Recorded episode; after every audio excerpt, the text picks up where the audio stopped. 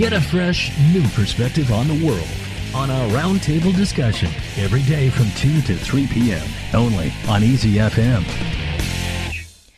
So Beijing is making a law on smoking control in public places, which is under review and expected to take effect next year.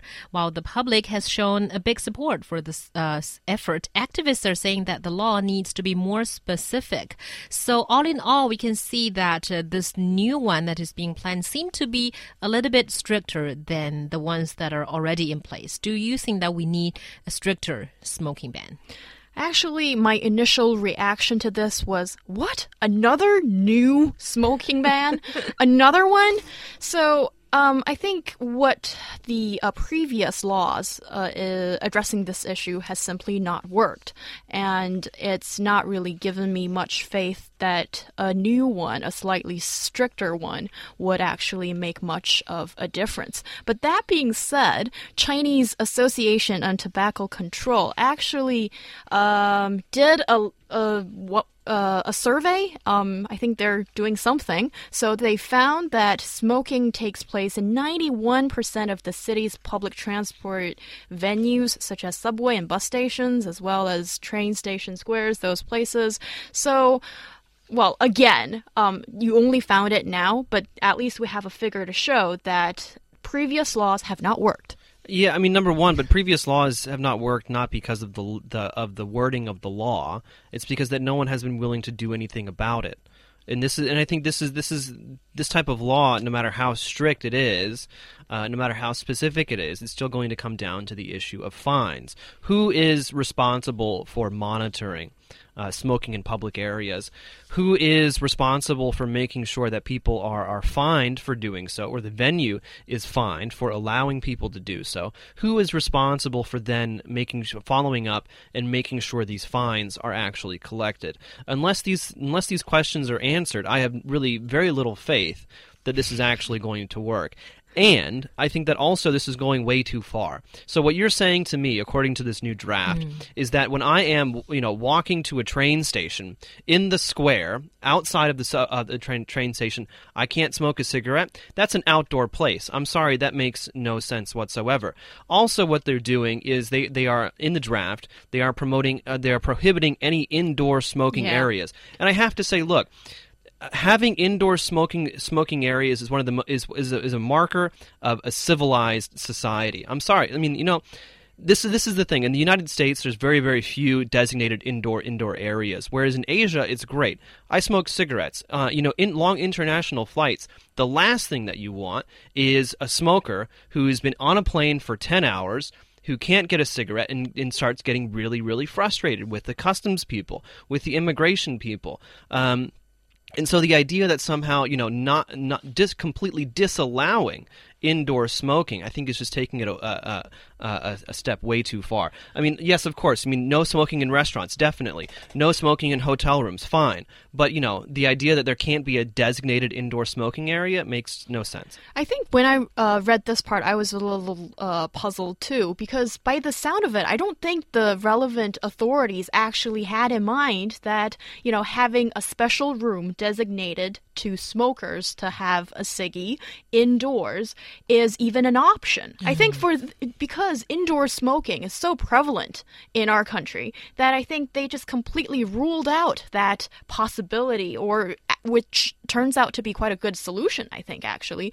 And they just, you know, decided to have a blanket, uh, like, like, like a blanket uh, ban on indoor smoking. Yeah, I, actually, I'm uh, also a little bit surprised that this one seems to be the strictest ever that China has also uh, has done, and it seems to be the most in line with the WHO framework. And um, it also has given out a very specific definition of public place and also indoors, which in theory is a good idea. But again, then we get to argue whether this is a bit step too far. So basically, what it says to define a public place is that it means any place that people gather to shop, dine, receive overnight accommodations, which means hotels, or seek services such as medicine, so hospitals, education, so schools, entertainment, so all entertainment venues, and bodybuilding, so gyms. Yeah, no, I mean, like, I mean, I understand all of that, but at the same time, I mean, you can't just cut completely cut everyone off. I mean, and then and then s- somehow smokers like myself are secondhand ci- are, are second class citizens. Um, I mean, I get it. I mean, I understand. Yes, of course. I mean, you know, given the option, I'm not going to um, submit other people to my secondhand smoke. That's just, I mean, I, that's just me trying to be a considerate person because I understand that people don't like the smell. Uh, people are worried about their health. I get it. They don't want their kids to be exposed to it.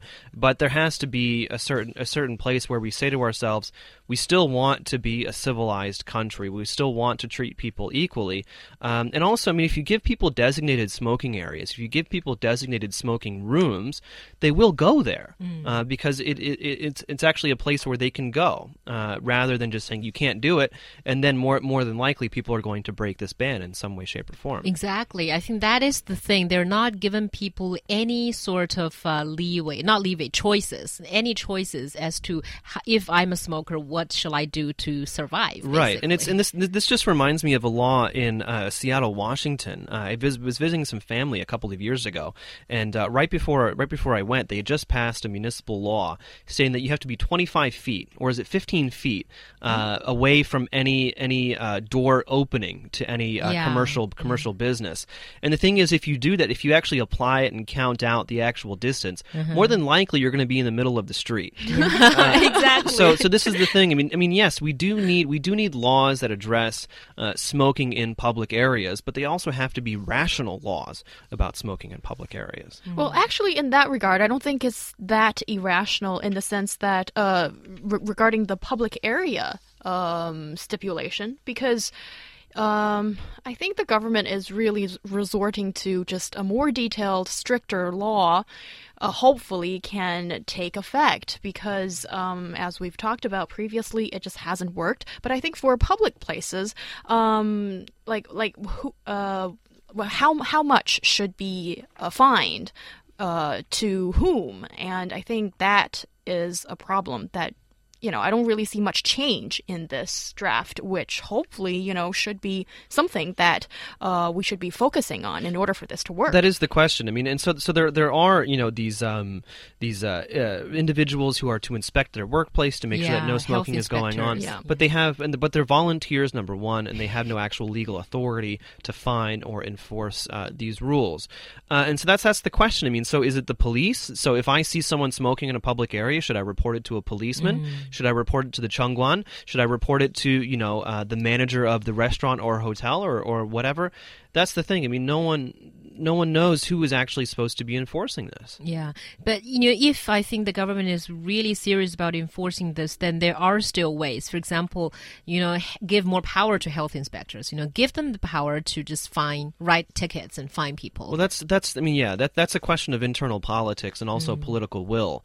And so, mm. you know, they can they can pass all the laws they want, and as we've seen before, if there is no actual backing, as with you know environmental protection laws, well, not much is going to happen. And also, I think China has promised to put, um, you know, the graphic warnings on cigarette packages a long time ago, but that has not happened. What we've seen is only texts, uh, text, And it's very small. and it's very tiny. Yeah. And I think when it's in writing versus a very scary skull, that's very different, and the effect is very different too. I, ju- I just want to point out that I would welcome China to have more graphic labeling because for me that would be a huge psychological disincentive to, to smoking because it's not just skulls it's like pictures of people with mouth cancer and like their teeth are, are all messed up and disgusting. So I mean I think that, that really I mean this is this is shown to be effective